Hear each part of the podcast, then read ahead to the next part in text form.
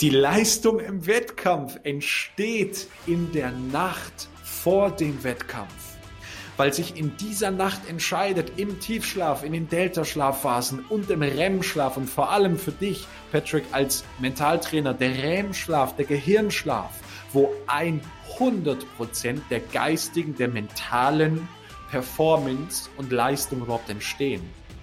Ja, und da entscheidet sich, wie viel Prozent meiner Trainingsleistung kann ich adaptieren auf den Wettkampf.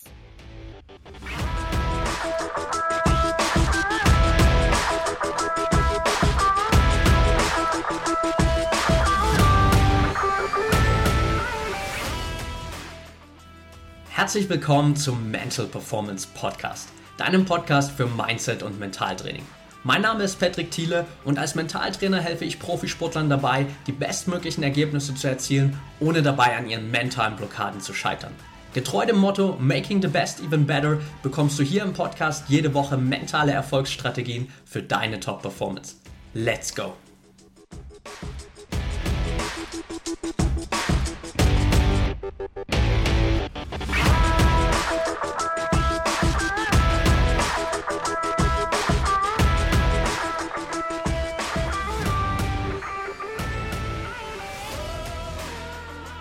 Ja, Patrick, du hast mir gerade erzählt, dass Sportler viel über Instagram oder in Podcast zu dir kommen. Jetzt interessiert mich mal bei deinem Bereich Mentaltraining. Denken tut ja jeder. Aber wann kommt denn ein Sportler zu dir? Ich vermute, wenn er Herausforderungen oder Probleme aktuell hat. Ja, definitiv. Das trifft es ziemlich gut. Also da hast du, glaube ich, schon so ziemlich den Nagel auf den Kopf getroffen, würde ich sagen, dass ich würde schon sagen, 95 Prozent der Sportler, mit denen ich zusammenarbeite, erst den, den Weg zum Mentaltraining finden, wenn es in Anführungsstrichen schon zu spät ist.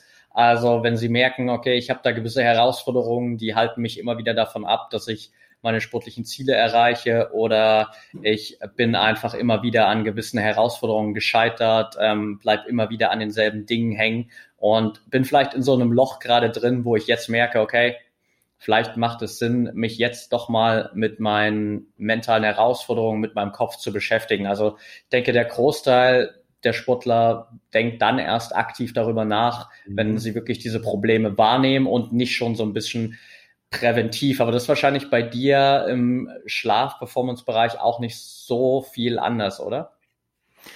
Ja, wir hatten ja mehrmals jetzt äh, im Vorfeld Kontakt und ich habe mir genau dieses als Kernfrage eigentlich gestellt und gedacht, so, hm, das wird in unseren Bereichen ähnlich sein. Ja, weil äh, ich meine, wenn ich dich frage, dann wirst du sagen, mindestens neun von zehn Sportler profitieren von der Arbeit mit uns. Ich würde das auf meiner Seite genauso unterschreiben.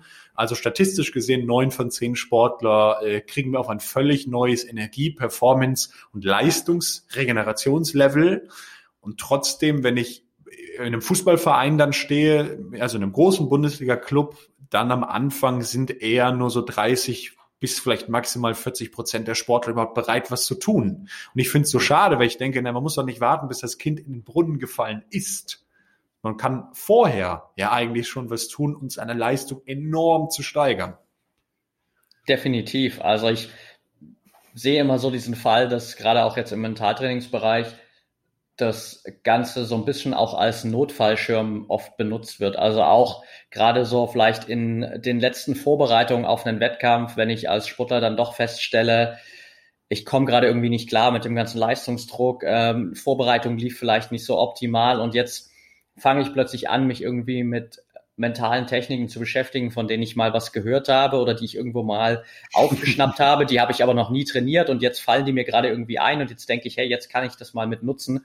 Und das ist wie so ein Notfallschirm oder besser gesagt, äh, der beste Vergleich, den ich immer dafür gefunden habe, ist, als würdest du quasi auf offenem Meer gerade ertrinken und mhm. während du ertrinkst, fängst du an, schwimmen zu lernen. Und das ist halt der falsche Zeitpunkt, so. Ja, krass. Krass. Ähm, bei uns im Norden gibt's diesen äh, Elevator Pitch für all diejenigen, die das jetzt noch nicht auf dem Schirm haben oder nicht in der Tiefe auf dem Schirm haben. Warum ist äh, Mentaltraining der Game Changer? Weil es dir einfach dabei hilft, wirklich dein volles Potenzial zu entfalten. Jeder Sportler, wenn du ihn fragst, wird dir sagen, mein Kopf ist definitiv wichtig für den Erfolg im Sport. Und auf der anderen Seite ist es aber vielleicht ein Prozentsatz von fünf Prozent der Sportler, die es tatsächlich wirklich umsetzen. Wenn man sich aber mal wirklich die Weltspitze anschaut, dann ist eben mhm. genau die Weltspitze vertreten mit den Sportlern, die nicht nur körperlich an sich arbeiten, sondern auch mental, weil am Ende auf dem Level der Weltspitze sind die körperlichen Fähigkeiten nahezu identisch und am Ende macht halt der Kopf den Unterschied. Und also du hast mir im Vorfeld gesagt, dass das genau gedanklich auch der Bereich ist, in dem du dich bewegst. Was machen diese Weltspitzensportler denn anders? Ich glaube, dass sie im ersten Schritt erstmal überhaupt diesen Schritt gehen und sagen, okay, ich weiß nicht nur, dass der Kopf wichtig ist für meinen Erfolg, sondern ich beschäftige mich auch aktiv mit diesen mentalen Fähigkeiten, mit diesem Bereich des Kopfes. Und ich mache dann auch mhm. direkt dafür regelmäßig Platz in meinem Trainingsplan und habe da einfach gewisse Routinen. Das ist natürlich dann individuell immer ein bisschen unterschiedlich. Da hat natürlich jeder andere Herausforderungen, andere Ansätze, die auch für ihn wichtig sind. Aber grundsätzlich erstmal überhaupt den Schritt zu gehen, zu sagen, ich pack da mal Mentaltraining als einen wichtigen Teil auch in meinen Trainingsplan und das steht da auch jede Woche drin, vielleicht sogar jeden Tag drin und wird dann am Ende auch umgesetzt. Das ist, glaube ich, schon mal ein ganz wichtiger Unterschied. Und ich glaube, der zweite ist dann natürlich auch gerade in der Weltspitze, dass, glaube ich, kein Sportler da sich darauf verlässt, dass er selbst weiß, wie das funktioniert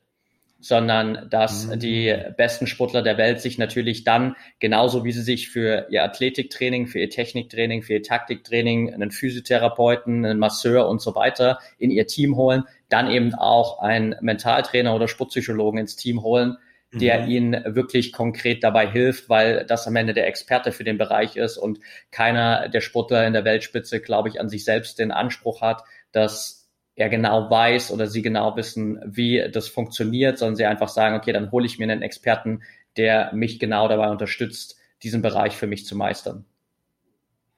Mhm. Das ist total spannend. Das fällt mir auch auf bei vielen meiner Kunden, dass oftmals je erfolgreicher nehmen wir auch einen Unternehmer, ja, je, je erfolgreicher der Unternehmer ist, desto schneller ist für den klar, ich hole mir professionellen Support, professionelle Beratung, Unterstützung von außen, weil ich ja noch schneller meinen Erfolg steigern will. Ja. Ähm, ist für die völlig normal, finde ich, finde ich total spannend. Absolut, ja. Und das spiegelt sich, glaube ich, in allen Bereichen wieder. Also ich sage auch immer, gerade weil du es angesprochen hast, Unternehmertum ist am Ende auch nur Leistungssport in einem anderen Lebensbereich. Und ähm, dementsprechend ähm, spiegelt sich das da genauso auch wieder, dass es für Unternehmer völlig normal ist, sich Unterstützung in so Fachbereichen zu holen. Und das ist es auch für die, für die besten Sportler. Und das trifft am Ende sicherlich genauso für meinen Bereich zu, wie es auch für deinen Bereich zutrifft. Also das ist dann eigentlich, glaube ich, auch für eben, auch wenn du es gerade eben angesprochen hast, diese 30, 40 Prozent relativ normal ist, zu sagen, natürlich hole ich mir dann einen Experten mit ins Boot, der mir genau zeigt, wie kann ich denn meinen Schlaf so optimieren, dass es am Ende auch meine Performance positiv beeinflusst. Ja, absolut.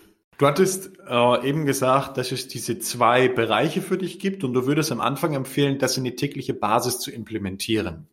Jetzt habe ich mal darüber nachgedacht und ich weiß, in unserem äh, Schlaf- und Performance-Coaching, zum Beispiel mit äh, Spitzensportlern, dann geht es auch darum, äh, Mentaltechniken und den Schlaf zu kombinieren. Ähm, ich frage mal ganz ketzerisch, was für Sachen setzt denn du in dem Kontext Schlafen mit deinen Sportlern um, wo du so Mentaltechniken und den Schlaf kombinierst? Ja, super spannende Frage. Also ich glaube, da überschneiden wir uns wahrscheinlich durchaus in dem einen oder anderen Bereich. Ich habe für mich natürlich so ein paar Dinge, die ich immer weitergebe. Erstmal generell, die ja auch schon einen mentalen Impact haben, dass ich mich äh, wirklich am Abend zu einem gewissen Zeitpunkt, bevor ich schlafen gehen will, auch einfach verabschiede von all meinen elektronischen Geräten. Ich fand es super spannend, mhm. weil ich habe gerade erst vor zwei Tagen, glaube ich, einen Artikel bei NTV gesehen über Ilkay Gündogan, der ja irgendwie gerade in den letzten Monaten richtig durch die Decke geht und mhm. jetzt ähm, öffentlich gemacht hat, dass er sich sehr viel mit Biohacking, aber sehr viel zum Beispiel auch mit Schlafoptimierung beschäftigt hat und äh, da eben quasi für sich auch implementiert hat, dass er spätestens eine Stunde bevor er schlafen geht, alle elektronischen Geräte weglegt und ausschaltet, ja. um für sich einfach den Kopf frei zu haben und runterzukommen. Das ist so eine Sache, die ich auf jeden Fall allen Sportlern mitgebe. Äh, ich glaube, nahezu alle meiner Sportler tragen mittlerweile abends auch eine Blaulichtfilterbrille. Und mhm. ähm, dann haben wir natürlich für die meisten der Sportler auch so eine gewisse Abendroutine entwickelt, sei es einfach nochmal Achtsamkeitstraining, Meditation mit zu integrieren, sei es so Routinen wie Journaling, um einfach den Kopf nochmal frei zu bekommen oder so eine kleine Erfolgstagebuchroutine, um so ein bisschen die Erfolge des Tages nochmal zu reflektieren, mit einem positiven Gefühl einzuschlafen oder auch gerade in der Wettkampfvorbereitung, wenn es vielleicht so die letzte Nacht vor dem Wettkampf, vor dem Spiel ist, nochmal einfach so in diese positive Visualisierung des kommenden Wettkampfspiels reinzugehen, einfach da nochmal sich selbst zu sehen in dieser Spielsituation, wie ich irgendwie alles perfekt bestmöglich lösen kann und für mich genau das mhm. Ergebnis bekomme, was ich will. Und vielleicht ist das dann genauso diese Vision, Visualisierung, die ich mit in den Schlaf nehme. Also das sind auf jeden Fall so Bereiche, die ich immer wieder auch mit weitergegeben habe und eigentlich immer wieder mit integriert habe. Findet sich davon auch was bei dir wieder? äh, super Frage. Ja, also klar, alle diese Dinge, die du gerade angesprochen hast, die drei Hauptbausteine, ich entpflichte mich abends. Das war jetzt keine akustische Störung, wirkliches Ent-Pflichten. Also wir können es ja auch Entspannung nennen. Also ich lasse ja. die Spannung und die Verpflichtung, die Pflicht des Tages, die lasse ich liegen. So, und da man, äh, müssen wir ehrlich sein, äh, das fällt den allermeisten Menschen extrem schwer, dadurch, dass wir immer mehr Reize haben, äh, sogenannten Neurostress. Also gibt es medizinisch wirklich einen neuen Ausdruck, der nennt sich eben Neurostress, Stress, der körperlich äh, gar nicht beginnt, sondern der ausschließlich im Gehirn beginnt und sich dann aufs vegetative Nervensystem ausübt und somit eigentlich die Therapierung im Kopf, im Gehirn starten muss. So. Und dieser äh, Neurostress, der äh, klaut uns halt ganz, ganz oft den Schlaf auf der einen Seite und auf der anderen Seite muss man einfach Wege damit äh, finden, wenn ich ein sogenannter High-Performer, ein Höchstleister bin, wenn ich jemand bin, der am Tag Gas geben will, ja, und dann Ilkay Gündogan, den würden wir beide wahrscheinlich einfach mal dazu zählen, der gibt am Tag Gas und genauso ein Immobilienmakler, genauso ein Mittelstandsunternehmer, genauso ein Selbstständiger, der im Verkauf arbeitet, was auch immer. Also es gibt ja viele Menschen heute auch in Angestelltenverhältnisse, die so viel Gas geben, ja, im, im Sport sowieso und da müssen wir Wege finden, wie gehe ich damit um. So. Ähm, ich kann dir gerne äh, mal äh, einen Mega-Tipp mitgeben, wie oder auch unsere Zuhörer hier, wie man das äh, persönlich am besten angeht.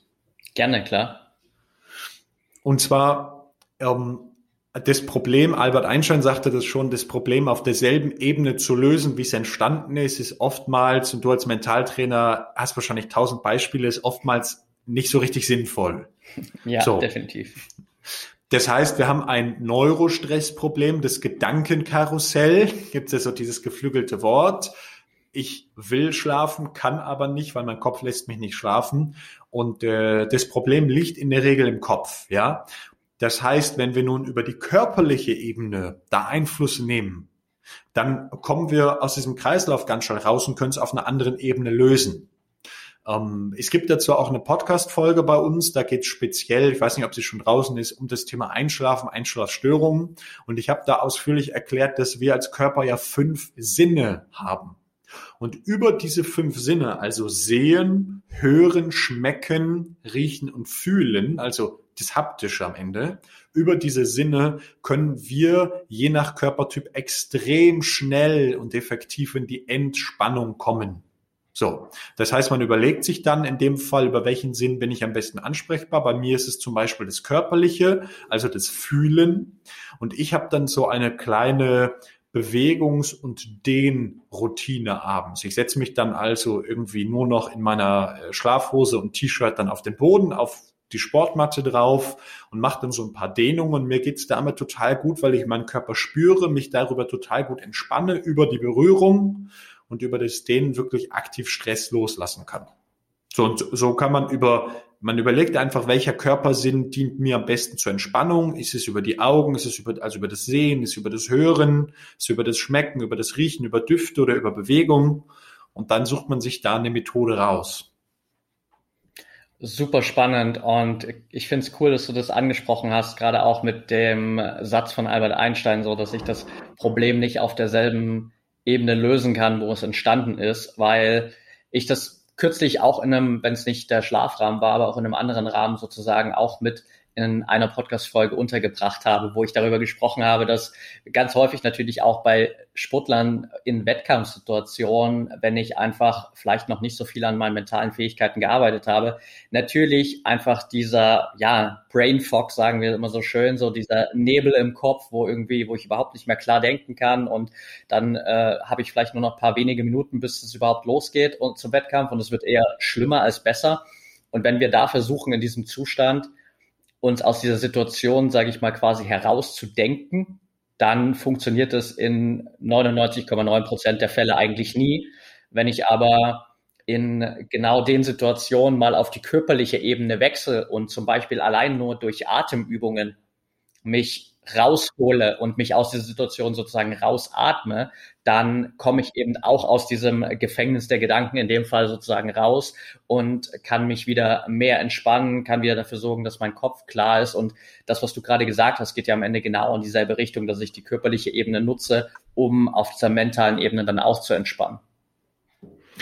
Und jetzt, jetzt sagst du einen ganz, ganz wichtigen Punkt. Wenn wir mal bei diesem konkreten Beispiel bleiben, äh, dem, dem Wettkampfathleten. Es ist ja erstmal egal, ob es der Fußball äh, ist, ob es im Handball, ob es im Basketball ist. Du bist Leichtathlet, Tennisspieler, Einzelsportart, völlig egal. Gerade so in der Leichtathletik hast du viele Menschen, die gegeneinander ankämpfen. Auch das macht es ja in der Regel äh, nicht leichter, sondern eher noch mehr Stress und noch mehr Druck. Und jetzt möchte ich möchte noch mal ganz klar auf den Punkt bringen, warum denn die Verbindung zwischen Mentaltraining und Schlaf?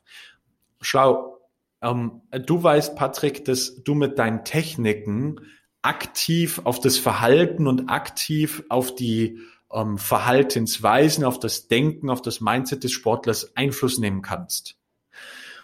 Davor steht aber immer die Frage, wie viel Prozent meiner Ressourcen, meiner erlernten Techniken, wie viel Prozent meiner mentalen Fähigkeit kann ich überhaupt abrufen? Und hier ist es so krass. Hier verlieren neun von zehn Menschen einfach völlig den Faden. Sie meinen halt, na ja, ich tue mehr am Tag. Also werde ich auch, also im Training, also werde ich auch im Wettkampf mehr leisten können. Und ja. ist einfach, ist einfach völliger Quatsch.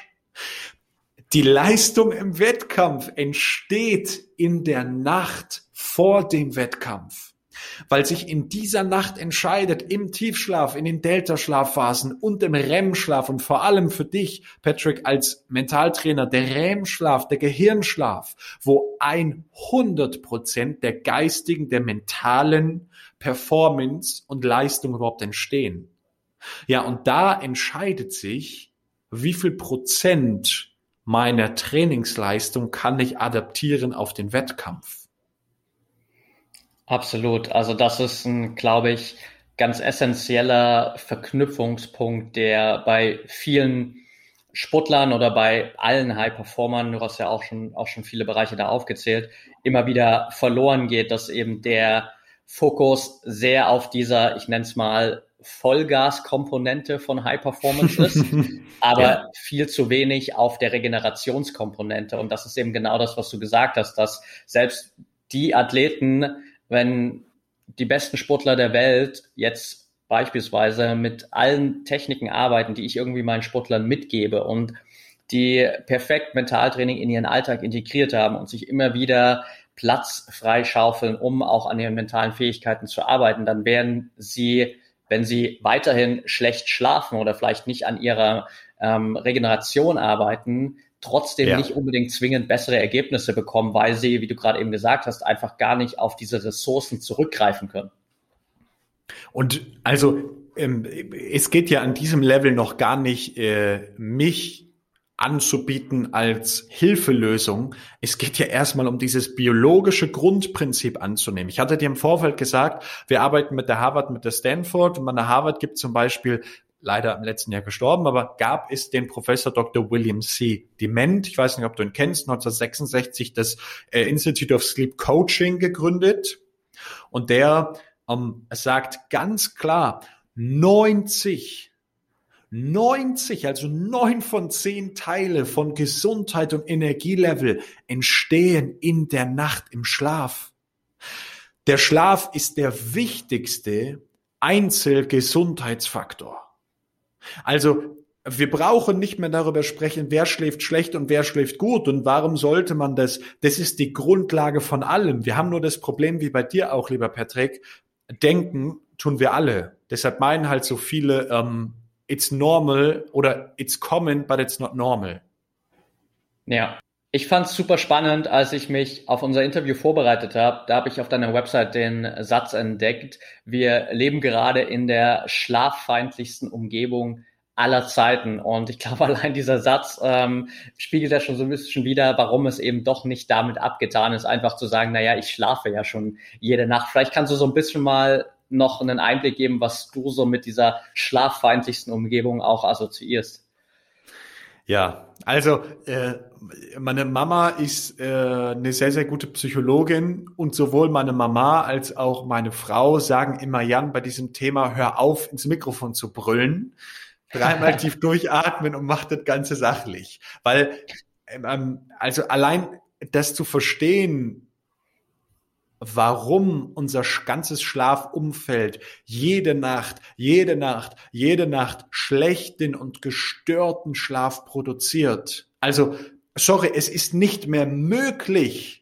Es ist biologisch nicht mehr möglich, lieber Patrick, hochwertigen, biologisch hochwertigen bioenergetischen Schlaf zu produzieren. Das ist nicht mehr möglich. Wir sprechen hier nicht über eine Randerscheinung, wir sprechen hier über die 95 Prozent.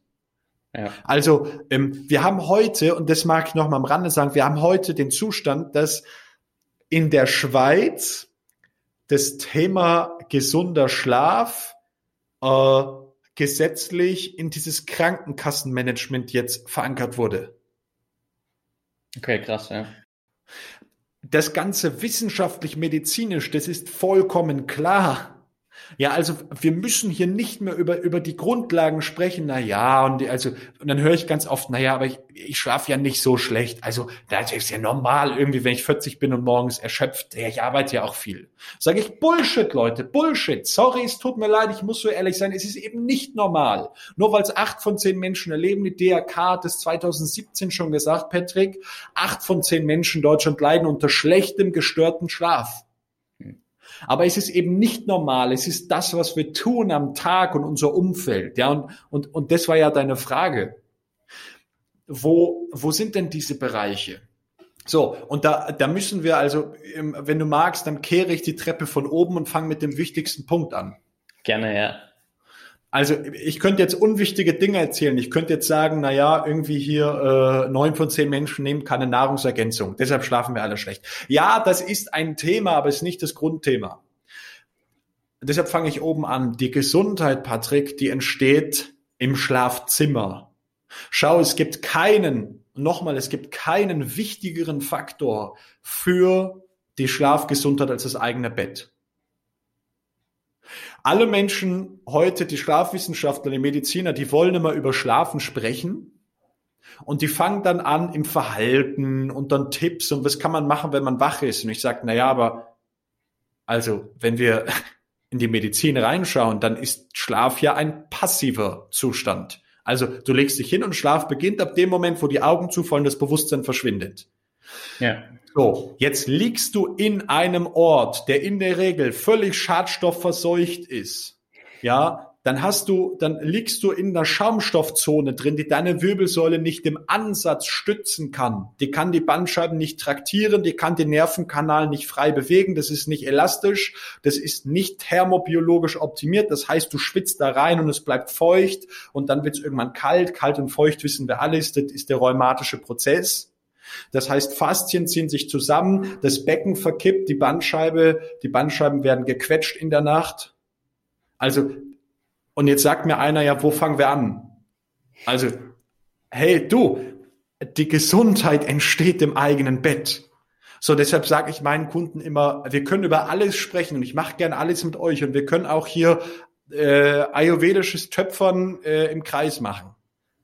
Aber wir müssen doch mal die Grundlagen zuerst legen. Weißt du, Patrick, und die Grundlage ist das eigene Bett. Sorry, wir sind nun mal acht Stunden im Schnitt am Tag in diesem einen Zimmer. Das heißt, es ist das wichtigste, biologisch wichtigste Zimmer unseres Lebens. Ja. Ich, ich frage dich, lieber Patrick, wie viel Geld wird für eine Küche ausgegeben im Schnitt in Deutschland? Boah, im Schnitt wahrscheinlich weit mehr als 5000 Euro, würde ich mal sagen. es sind 18, Patrick, es sind 18. Krass, ja. Wie viel wird im Schnitt für Mentaltraining im Jahr ausgegeben? Gute Frage. Ich weiß gar nicht, ob es da eine Statistik drüber gibt, aber ich würde mal schätzen, ich schätze mal Durchschnitt wahrscheinlich weniger als 1000 Euro, wenn nicht sogar weniger als 500 Euro auf alle Sportler gerechnet. So, und du haust dir an den Kopf. Warum ist es normal, dass ein Auto 30, 40, 50.000 Euro im Schnitt kostet, aber das Bett muss billig, billig, billig sein? Ja. Aber vom Patrick, da holen wir uns halt irgendwie äh, eine MP3-Datei für 19,90 Euro. Ja, aber dann, ah du, ich meine, geht mir ja auch schon besser. Weißt du, äh, solche Sätze kennst du auch. Ja, nee, ist jetzt aber auch gerade nicht ganz so schlimm, geht mir auch schon wieder ein bisschen besser, oder? Ja, das kommt mir bekannt vor. Und also ich hau mir jedes Mal an den Kopf. Ich meine, ich bin jetzt in einer günstigen Situation. Ich habe da jetzt äh, unternehmerisch keinen Druck hinter. Ich muss, also grundsätzlich muss man am Anfang eines lernen. Wer nicht will, der hat schon. Ja, wenn jemand das Thema nicht umsetzen will, dann lässt man ihn links liegen. Da kann man ein bisschen mit ihm sprechen. Der kommt irgendwann oder er kommt nicht. Ja, da geht's manch anderen Menschen anders, dass sie sagen, ich muss jetzt unbedingt meine Leistung da verkaufen. Ich muss, ich muss mit, mit, mit Druck. Nee, so ist es bei uns gar nicht. Aber nochmal, ich sage halt, wer es machen will, der startet doch bitte beim eigenen Bett. So, und da habe ich vor vielen Jahren, habe ich da jemand kennengelernt in Österreich und als der mir erklärt hat, was er seit 25, damals 25 oder über 31 Jahre macht, äh, mit Betten, da, da bin ich aus allen Wolken gefallen. Und dann hat der so Namen wie das arabische Königshaus mit reingeschmissen, da äh, hat er so Namen wie Marcel Remus erwähnt, äh, da ging es um auch sehr, sehr bekannte Sportler und bekannte Schauspieler aus Hollywood und äh, seit vielen Jahren bin ich dann äh, verpartnert mit diesem Menschen, mit dem Professor Dr. Mann Jensson und habe das für mich als Mitleidenschaft und Herzensthema aufgenommen, da meinen Kunden zu zeigen, wie sie über das eigene Schlafzimmer, über das Bett sich orthopädisch, anatomisch, vegetativ, bettklimatisch, das Gehirn, das Lymphsystem, das Herz-Kreislauf-System, alle diese Steuerungsfaktoren in der Nacht therapieren können.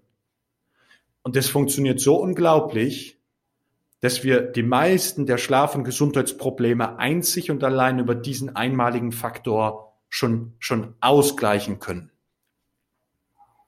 Super spannend, ja. Ich glaube, das allein zeigt schon, wie wichtig das ist. Und ich kann dir nur zu 100 Prozent zustimmen. Also ich habe für mich persönlich vor vielleicht drei Jahren angefangen, mich aktiv wirklich mal auch intensiver mit meinem eigenen Schlaf, mit einer Regeneration und auch der, der Schlafoptimierung am Ende zu beschäftigen. Und habe eigentlich tatsächlich relativ am Ende erst auch, als ich wirklich tief, tief, tief in dieses ganze Thema eingestiegen bin, darüber nachgedacht, okay, vielleicht müsstest du auch mal überdenken, wie dein Bett beschaffen ist und was du für eine Matratze nutzt und was du für ein Kopfkissen nutzt. Und das kam irgendwie so ganz am Ende der Schlange, ja wo es eigentlich, wie du gerade auch gesagt hast, absolut sinnvoll ist, das halt an den Anfang zu stellen, weil das ist ja das, was als Basis sozusagen, wo wir ja jede Nacht drauf liegen, immer da ist.